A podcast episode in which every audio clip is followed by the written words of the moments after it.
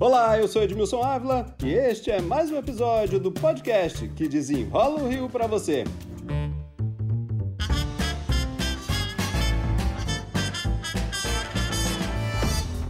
Como o coronavírus está se comportando nas comunidades do Rio? Saiu o resultado da primeira pesquisa em comunidades da capital. A Cidade de Deus aparece com 28% de positivos, Rio das Pedras, 25%, Rocinha, 23%. E Maré, com 19% de positivos. Além das comunidades, também houve testes nos bairros de Campo Grande e Realengo, na zona oeste da cidade. E se você já está aí se questionando, olha, eu não fiz teste nenhum, não vi nada aqui na minha comunidade, no meu bairro, então, eu convidei o Superintendente de Educação da Vigilância Sanitária do Rio, Flávio Graça. Vamos destrinchar essa pesquisa. Muita gente diz: "Ah, não vi nada". Como é que foi feito isso, hein? Então, essa pesquisa, ela foi desenvolvida por uma grande equipe da Secretaria Municipal de Saúde, em parceria com o Ibope Inteligência, que ajudou a gente a desenhar os dados, a, a, a colocar todos os parâmetros de uma forma que a gente pudesse trazer um retrato mais fiel do que acontece em algumas comunidades do Rio de Janeiro e também em alguns bairros. Como é que ela foi feita? Em quantos testes vocês fizeram? Como é que vocês escolheram as pessoas que iam ser testadas? Nós escolhemos sempre pessoas maiores de 18 anos, porque nós entendemos que é um público que muitas vezes se movimenta mais e a gente atinge desde os mais novos até os idosos. Também elegemos sempre pessoas que eram residentes nos domicílios investigados. Bom, nós sabemos que o teste utilizado é o teste rápido. E esse teste ele tem que ser utilizado sempre com estratégia. O objetivo hoje, cada vez mais, do teste rápido é acompanhar como está a evolução da Covid em um grupo, em uma população. E foi o que nós fizemos em conjunto com o IBOP, levantamos a população de cada comunidade que nós elegemos, no caso, como você falou, Rocinha, Cidade de Deus, Rio das Pedras e Maré. E também a população de dois bairros, Realengo e Campo Grande. E através do levantamento dessa população, nós chegamos à conclusão que, avaliando 500 amostras de cada comunidade e Campo Grande 700 amostras, a gente teria uma representatividade do que acontece naquela região. Por quê? Porque nós elegemos as pessoas por sorteio. Então, assim, a gente dividiu cada área em regiões, as regiões foram divididas em quadras, as quadras, casas, e as casas têm famílias que moram lá dentro. Todos esses grupos foram sendo sorteados fase a fase, para que a gente chegasse numa família e ainda sorteasse o indivíduo. Ah, isso é importante a gente explicar. Então é sempre aleatório, mas para ter ali uma representatividade da região, é isso? Exato, porque aí você pode, você não tem nenhuma tendência nem para um lado nem para o outro. Você está investigando as pessoas sem direcionar a pesquisa para nenhum grupo específico. Então a gente só está fazendo o levantamento da região. Então a gente cobriu todas as áreas daquela região que foi eleita e ao mesmo tempo sempre pegando um indivíduo de cada casa sorteada. E por que que vocês escolheram essas comunidades, estes bairros? Bom, acho que sempre havia uma curiosidade muito grande de conhecer o que acontece em áreas de comunidades que têm grande adensamento, né? Um número muito grande de pessoas, muitas vivendo agrupadas, às vezes em um mesmo domicílio, com casas muitas vezes mal ventiladas.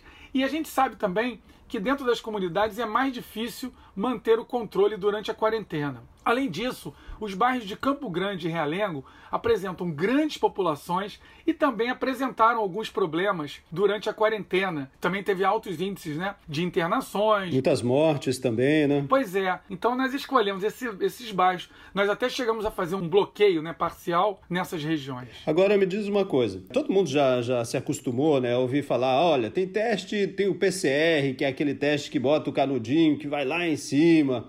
Tem o teste que é sorologia, que tem que tirar o sangue, e tem o teste rápido.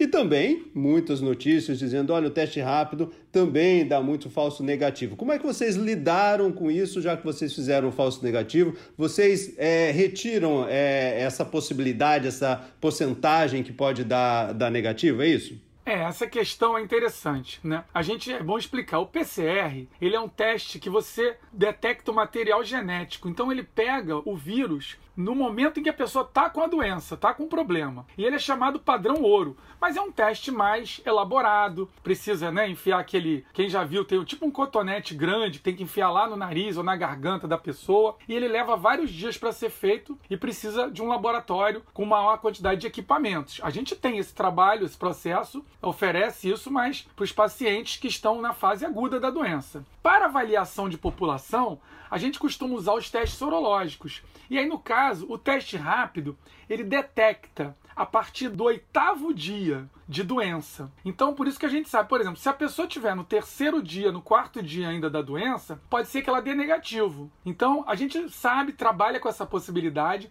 mas como a gente vai realizar cinco etapas, a gente vai acompanhar com o mesmo padrão, com o mesmo tipo de teste, com o mesmo tipo de sorteio, as mesmas regiões, vai ser interessante porque a gente dá os devidos descontos e sabe, e já tudo isso já é previsto para que a gente possa acompanhar a evolução da doença e a distribuição da doença na região. Esses testes que vocês utilizaram agora, é, eles mostram se a pessoa já está, está com a doença ou já esteve e agora tem imunidade, é isso? Exato. Por exemplo, se a pessoa já está tá com a doença e já tem a partir de oito dias que ela está com a doença, o teste vai pegar. E se ela já teve a doença há um mês, dois meses, o teste também vai pegar. Então ele pega todas as pessoas que estão com a doença e que estiveram com a doença todas as pessoas que se contaminaram. Então dá uma boa realidade para a gente da população que já passou. A gente pode é, entender que pode acontecer dele dar um pouco a menos, mas a mais ele não vai dar.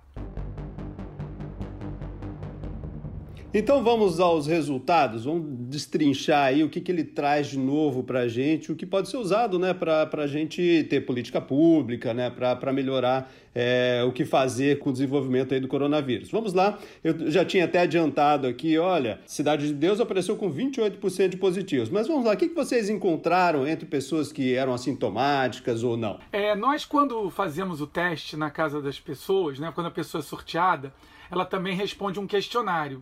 E nesse questionário, a gente pergunta se ela teve, no período recente de um mês, aproximadamente dois meses, ela teve febre, cansaço, dor no corpo, dor de garganta, tosse, falta de ar ou se ela teve diarreia, porque são os sintomas mais característicos da Covid-19. E nós não nos surpreendemos, porque a gente já via isso na literatura, mas sempre chama atenção que 52% das pessoas relataram não ter tido nada disso, ou seja, não tiveram nenhum sintoma que a gente chama de pessoas assintomáticas, né? Então estavam positivos, né? Tinha dado positivo, mas nenhum sintoma. Passaram pela doença sem nem saber que tiveram. A gente pode dizer assim, porque elas não apresentaram nenhum sintoma. E nós tivemos 16% que tiveram apenas um desses sintomas. Pessoas que tiveram dois sintomas, 11%. Ou seja, só aí a gente já está com a grande maioria do grupo, né? praticamente quase 80%. E aí a gente vai para pessoas que tiveram três sintomas mais 7% e vai diminuindo até 1% das pessoas que tiveram todos os sintomas. Quando a gente compara aí, são quatro comunidades, mas dois bairros. Isso. O que, que dá para a gente mostrar aí, é, comparando um com o outro, bairro com comunidade? Então, o que nós, nos chamou a atenção é que o bairro de Campo Grande, ele deu 5% de positivo e o bairro de Realengo 9%. Quando a gente vai para as comunidades, a que deu menor foi a Maré, 19%. Olha, já dá um pulo, né? É um pulo muito grande, né? Pois é, e a Rocinha, depois 23%, Rio das Pedras 25% e Cidade de Deus 28. Isso mostra claramente o adensamento? Com certeza. Isso é um reflexo que a gente vê do adensamento populacional que todos nós tínhamos medo no começo da pandemia, como vai se comportar uma área tão densa e tão difícil de cumprir as regras, que tem dificuldade, a gente sabe muitas vezes, de acesso à, à questão de lavagem das mãos, a questão da internet para ter mais acesso às orientações, que muitas chegam pela internet. Bom, essa é a primeira fase, né? Vocês vão fazer cinco fases. O que, que isso já pode mostrar para a gente e o que no final dessa pesquisa, o que, que vocês esperam? Bom, a gente pode dizer que a nossa primeira fase é como se a gente tirasse uma fotografia do que está acontecendo. Né? A gente pegou um instante, aquele momento, como se encontra. Agora, quando a gente. A, a próxima fase ela deve começar no dia 1 de julho. E aí a gente vai ter um outro momento. Então, com a avaliação desses dois momentos, a gente começa a ter um novo dado que é a velocidade de expansão dessa infecção nessas áreas que estão sendo avaliadas. Isso é uma informação muito importante para a gente, porque a gente sabe que à medida que o, a infecção vai avançando, o maior número de pessoas já com anticorpos fica mais difícil a propagação do vírus. Então isso ajuda a gente ter uma ideia de como que aquela região está lidando com a doença.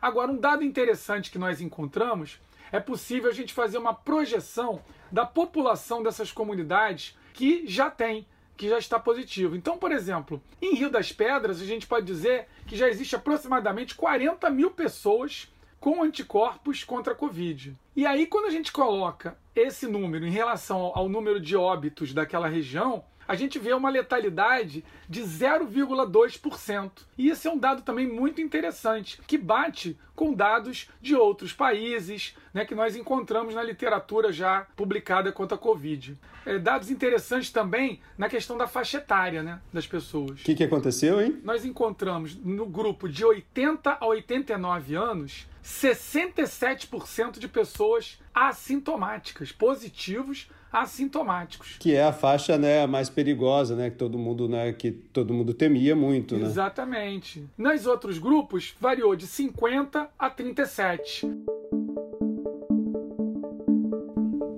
Bom, preciso fazer uma observação aqui que a gente não tem teste em massa, né? Acho que a gente né, fala muito disso, as pessoas ouvem muito falar, o Brasil não fez teste em massa, o Rio de Janeiro também não fez. Essa é uma amostragem que vocês decidiram fazer em comunidades, né? É, exatamente. Teste rápido, ele tem que ser usado com estratégia. Ele é um teste que, se for usado de forma aleatória, ele vai causar um grande desperdício de dinheiro.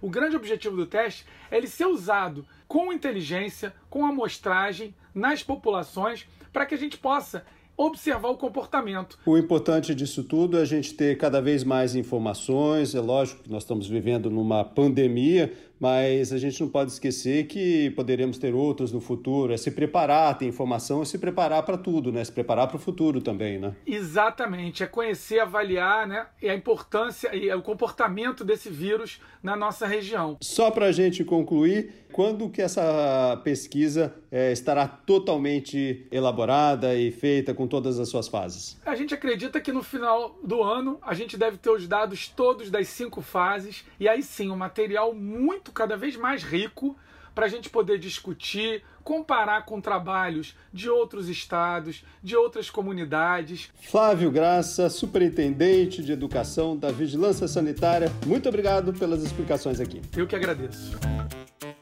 Este podcast teve edição e sonoplastia de Lucas von Seehausen e eu, Edmilson Ávila, toda semana desenrola um assunto aqui para você. Até o próximo!